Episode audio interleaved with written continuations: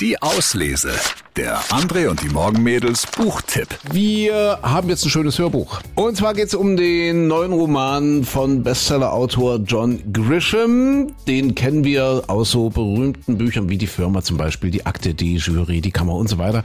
Ja, und ein neues Werk, das heißt Der Polizist. Und zwar geht es um einen 16-Jährigen, der einen Polizisten, einen Deputy in Mississippi umgebracht hat. Wir hören mal ganz kurz rein.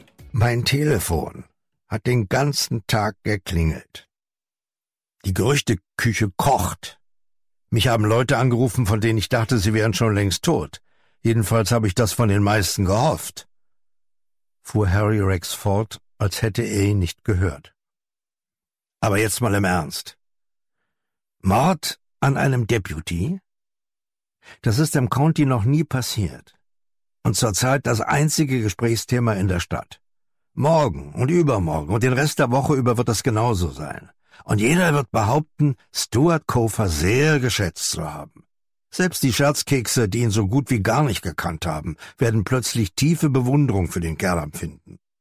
Und erst die Beerdigung oder die Trauerfeier und was auch immer Ossi mit der Familie auf die Beine stellen wird. Großer Gott, du weißt doch selbst, dass Cops Paraden, Trauerzüge und Beerdigungen mit Gewehren und Kanonen lieben.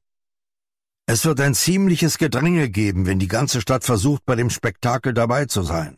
Und wenn die Leute nicht damit beschäftigt sind, um Kurfer zu trauern, werden sie seinen Mörder verunglimpfen. Ja, also ein Hörbuch, Ausschnitt aus Der Polizist, der neue Roman von John Grisham.